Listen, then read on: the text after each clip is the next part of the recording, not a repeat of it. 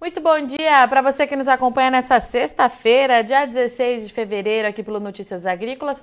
É hora de previsão do tempo. Vamos ver quais são os destaques, então, para o final de semana nas principais regiões produtoras do Brasil. Para conversar com a gente, já está conectada aqui comigo, Bárbara Centelha. Seja bem-vinda. Bom dia. Bom dia, Virginia. Obrigada, obrigada pelo convite. Bárbara, vamos lá então, mas você me disse que antes da gente falar da previsão, você trouxe um resumo das condições hídricas do que vem acontecendo, é isso mesmo? Isso, isso mesmo, Virginia, porque eu acho que para a gente, né, que estamos falando aqui de agricultura, é muito importante não só é, como que essas chuvas acontecem, quando elas acontecem, mas também como que ela interage com o solo, com, com o ambiente, né? Então, eu quis até trazer aqui uma imagem do armazenamento relativo de água no solo mais recente que, que a gente gera. Então, a ideia aqui é, obviamente, eu estou considerando um solo padrão, né? Não estou levando em consideração as variações da textura, do tipo de solo de cada região, de cada propriedade. Aqui é só para a gente ter uma ideia como que essas chuvas e as outras variáveis climáticas que impactam o balanço hídrico estão resultando aí na disponibilidade hídrica, principalmente pensando aí no desenvolvimento né, da segunda safra e de outras culturas que estão em campo pensando na cana também, né? A cana que já tem sofrido a região do Centro-Sul. Então, aqui é só para a gente ter uma ideia do reflexo dessas chuvas no balanço hídrico. Então, aqui a gente está vendo em termos de armazenamento relativo de água no solo, onde tudo que esse solo consegue armazenar, quantos por cento tem de água disponível. Né? Então, o azul sempre representa um cenário muito positivo, inclusive para o crescimento das culturas, ou seja, onde quase todo o armazenamento ou todo o armazenamento está cheio, né, está com disponibilidade hídrica, e conforme nós vamos tendo períodos de déficit hídrico, isso vai reduzindo até a gente chegar em condições, como é a caso aqui do extremo norte do país, onde o armazenamento está abaixo de 1%. Né? Então, a gente consegue ver muito bem aqui o reflexo do que tem acontecido em algumas regiões. Então, a gente tem né, o extremo leste aqui do Nordeste com uma condição muito, muito crítica né, de armazenamento de água no solo, se a gente for dar um zoom aqui, né, olhar os estados, aqui é uma base de dados climáticos interpolados, mas a gente consegue ver bem né, como o armazenamento tem sido prejudicado nessa região, é, e também destaque de novo para o sudeste sul do país e também Mato Grosso do Sul. Essas chuvas né, que vieram aí da frente fria que atuou no Rio Grande do Sul e seguiu para o sudeste melhorou o armazenamento em algumas regiões, aqui como a gente pode ver, né, principalmente todo o centro-norte do Rio Grande do Sul, Santa Catarina, parte do Paraná e parte também a faixa mais leste do estado de São Paulo, Minas Gerais. Mas a condição aqui, principalmente no oeste paulista e Mato Grosso do Sul, sul de Goiás, sul do Mato Grosso, a condição ainda é muito crítica, né, de disponibilidade hídrica. A gente tem algumas regiões onde o armazenamento fica em torno de 10, 20% ou até abaixo disso. Né? Isso realmente preocupa, é um reflexo do que vem acontecendo, das condições climáticas que nós estamos aqui quase semanalmente falando, né? Isso reflete diretamente nas condições do balanço, o extremo sul do Rio Grande do Sul ainda também muito prejudicado, né? Essas chuvas que vieram foi, foram um alento aí para o pessoal, mas ainda assim o balanço está muito longe do que é esperado para essa época do ano, que é uma época mais chuvosa, né? Então, quis trazer isso aqui só para a gente ter sempre relacionando isso com disponibilidade hídrica para a cultura, tá? E Bárbara, é, esse mapa, ele tem uma data que ele está representando? Tem, um ele período? é a atualização tá. mais recente do dia de ontem, tá? Do dia 15 tá. do 2. Ou então, seja... é levando já em consideração as chuvas que aconteceram Tá. Ontem. Então, tá. é, toda aquela chuvarada que a gente viu acontecer no sul do Brasil não foi suficiente para reserva hídrica, né? Não, ele melhorou bastante. É... Se a gente fosse pegar esses mapas lá de trás, de três, quatro dias atrás, da, da última semana, você veria que essa parcela aqui, né, principalmente central, centro-sul do estado do Rio Grande do Sul, estava bem mais crítica. Os níveis começaram a ficar melhores, aqui em 40%, 60%, algumas regiões até 60% a 80%.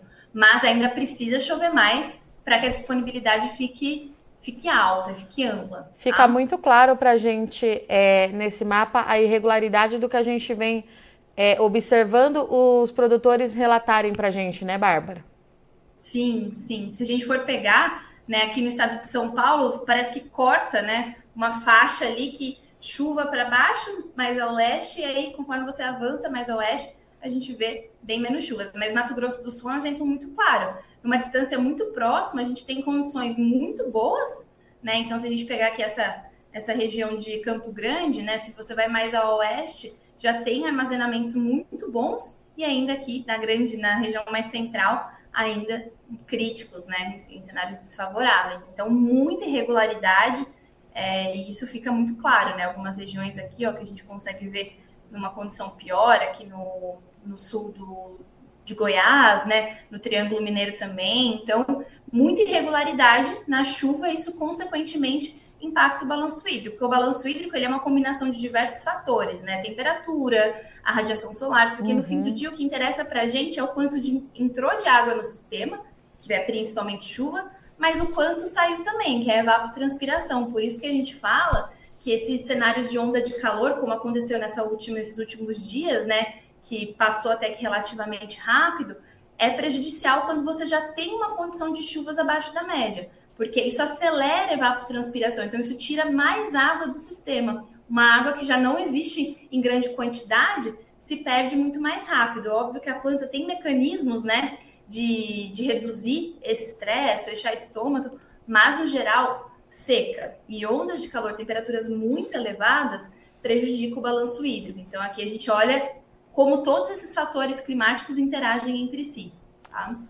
E Bárbara, como é que fica aí para o final de semana, né? A gente viu aí boa, que durante vamos essa semana. Coisa boa, né? É, então, porque coisa boa e também saber se vai ficar tudo bem, né? Porque a gente viu aí Sim. que durante essa semana o IMET é, alertou sobre um novo ciclone, a Marinha também confirmou, né, a formação aí do fenômeno. Sim, Sim ele está se formando muito próximo, né? Não sei se aqui fica bom para vocês verem. Sim, tá ótimo. Tá bom? Tá, ah, tá, tá ótimo. Então, a gente vê esse ciclone subtropical, né, se formando aqui na costa do Sudeste, principalmente próximo ao Rio de Janeiro, ao Espírito Santo. Então, tende a trazer bastante vento e bastante chuva. Então, ele está se formando muito próximo, né? É importante a gente também entender que não quer dizer que vai ter um ciclone no, na parte terrestre, né? Ele está se formando no oceano, mas isso, óbvio que reflete nas regiões mais próximas. Então, tanto que a gente consegue ver aqui para o dia 17, a expectativa é de bastante chuva, né? Principalmente aqui no Espírito Santo, parte do Rio de Janeiro, parte de Minas Gerais também, que acaba sendo afetada por esse, esse ciclone. Ele tende a avançar, tá? Se a gente pegar agora a previsão para o dia 18, vamos focar no ciclone, depois a gente fala da chuva nas demais regiões. Você vê que ele começa a se movimentar, né? Começa a trazer uhum. chuva, talvez para o litoral mais do sul do país, né? Mas ele influencia bastante, principalmente chuva e vento, tá? A gente pode ter aí alguns temporais, acho que os grandes alertas ficam, né, para o Espírito Santo, Rio de Janeiro, principalmente, estão muito próximos da formação desse ciclone. Mas como eu estava comentando com você antes da gente conectar, né, Virginia, a tendência é ele ir se movimentando, ter outros sistemas atuando além dele, né, que não são ciclones, mas outros sistemas influenciando chuva e trazendo bastante chuva para o Brasil como um todo, tá? Mas esse ciclone ele vai ficar muito, vai atuar numa região muito específica que é próximo da onde ele está se formando e aí ele vai se movimentando. Os modelos, eu até estava dando uma olhadinha antes da gente conectar aqui, os modelos divergem bastante entre si. Tem alguns modelos, inclusive o INMET é um deles, que mostra esse ciclone descendo aqui para o sul. Mas você vê que ele desce, mas ele não influencia as chuvas do sul. Né? Ele desce, não, ele segue para o Atlântico Sul, mas sem trazer chuvas significativas para essa região. Né? Então ele vai se afastando teoricamente, né? ele não está mais tão próximo aqui do continente, e aí segue, mas sem afetar tanto as chuvas no sul do país. Tá? Então, outros modelos já mostram ele indo mais a leste, né? E seguindo o caminho do Atlântico Sul, mas vindo mais para cá, o que no IMET não mostra, né? Então tem até uma divergência entre os modelos de qual direção esse ciclone vai seguir.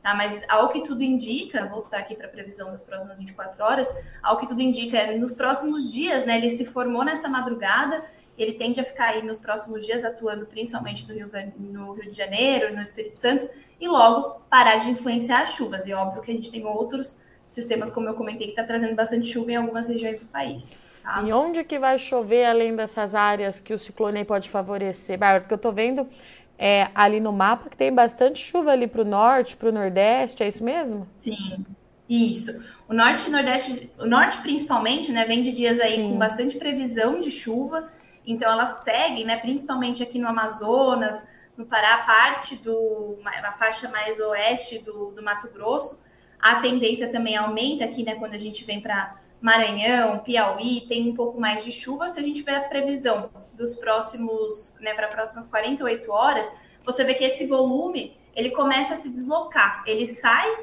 de ter maiores volumes aqui na parte norte e começa a caminhar aqui para nossa conhecida região do Matopiba, né? Então, a gente vê bastante volume de chuva significativa, principalmente no Piauí e Maranhão, tende a receber bastante chuva, não só nesses próximos dias, mas na próxima quinzena também. Essa chuva se estende aqui para Goiás, Minas Gerais e os outros estados né, do Sudeste, com exceção de São Paulo. São Paulo começa a ter alguma chuva no Oeste, porque dessas chuvas que aconteceram nos últimos dias, como eu falei, né, a parcela mais leste do estado, centro-leste do estado, ficou mais favorecida.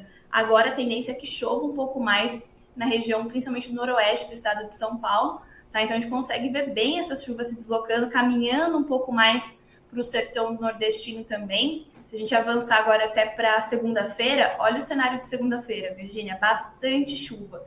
Então tende a chover bem, tem bastante chuva, volumes bem significativos no Nordeste como um todo, na região Centro-Oeste também, apesar de alguns volumes menores, né? O Centro é, Sul fica acaba sendo mais favorecido do Mato Grosso, do, de Goiás, né? Tocantins também. Mas a tendência é a gente ter bastante chuva nessa região centro-norte. Os menores volumes ficam ainda em Mato Grosso do Sul, né? Mato Grosso do Sul a gente tem mais o norte do estado com volumes mais significativos, mas o centro-sul também ainda com volumes muito baixos ou nenhuma previsão. São Paulo, Paraná, Santa Catarina e Rio Grande do Sul ainda com volumes mais baixos, tá? Tendo alguma coisa mais significativa na costa litorânea. Então, mas assim, o cenário, principalmente para Centro-Oeste e Matopiba e Nordeste, é muito positivo nesses próximos dias, com bastante chuva é, muito em decorrência de uma zona de convergência intertropical que está se formando. A gente tem alguns, alguns parâmetros ali oceânicos que têm favorecido chuvas nessa região, né, como a oscilação de Madden Julian.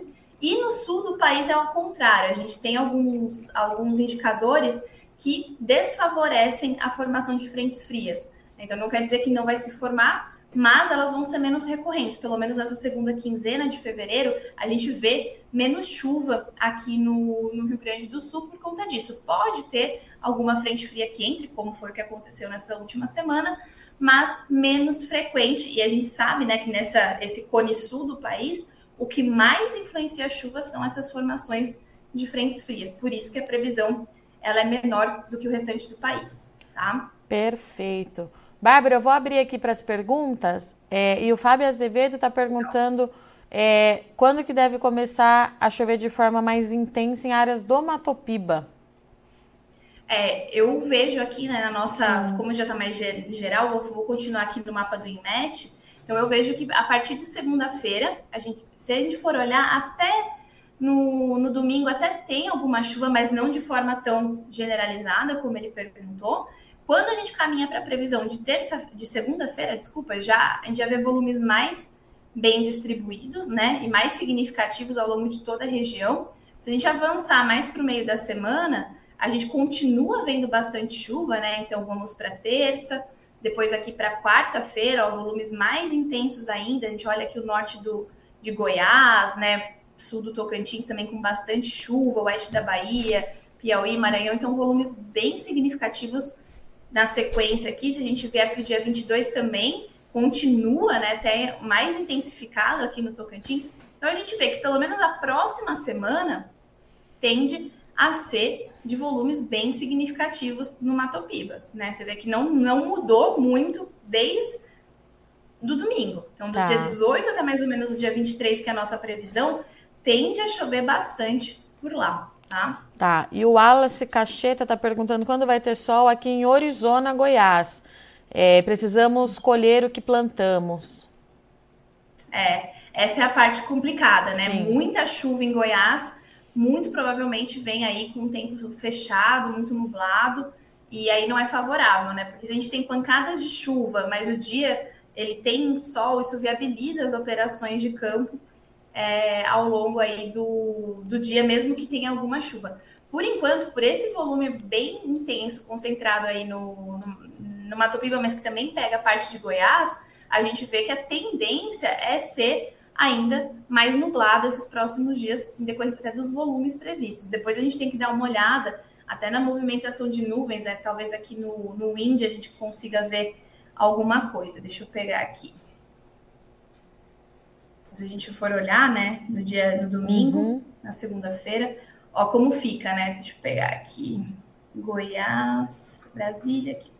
Então a gente vê que tem bastante nuvem, né? Vocês, acho que dá para ver, está escrito em branco, e a nuvem em branco atrapalha um pouco, né? Sim. Mas é isso, essas, essas chuvas trazem bastante nuvens aí ao longo dos dias. Pode ter alguma janela, mas isso também, Virginia, é importante a gente pontuar, que é muito difícil a gente captar a longo prazo a em qual momento do dia vai abrir sol, né? Tá. Essa é uma previsão a muito curto prazo.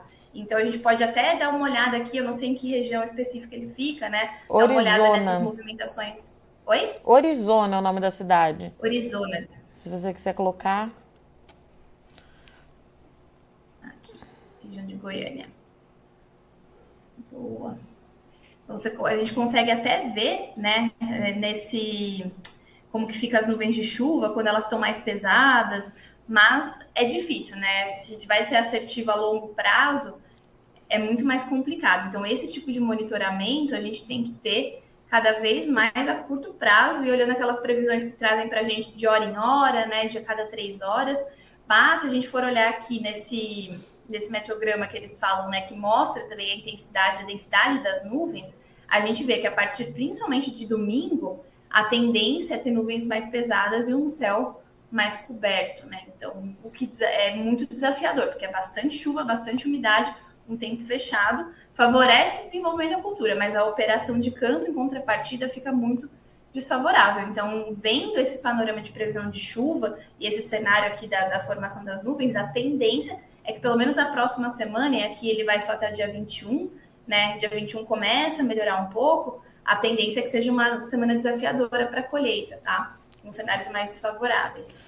Perfeito. Bárbara, eu agradeço muito é, sua parceria mais uma vez, sua disponibilidade. Já deixo o convite aberto para você voltar na semana que vem. Um bom final de semana para você e para todo o seu time por aí. A gente vai se falando. Obrigada, Virginia. Um abraço para vocês aí do Notícias Agrícolas. Até semana que vem. Portanto, então, estivemos aqui com Bárbara Centelhas, trazendo todas as informações de previsão do tempo para os próximos dias nas principais áreas de produção do Brasil. Vou ficando por aqui, mas não sai daí que já, já a gente está de volta. É rapidinho. Até já.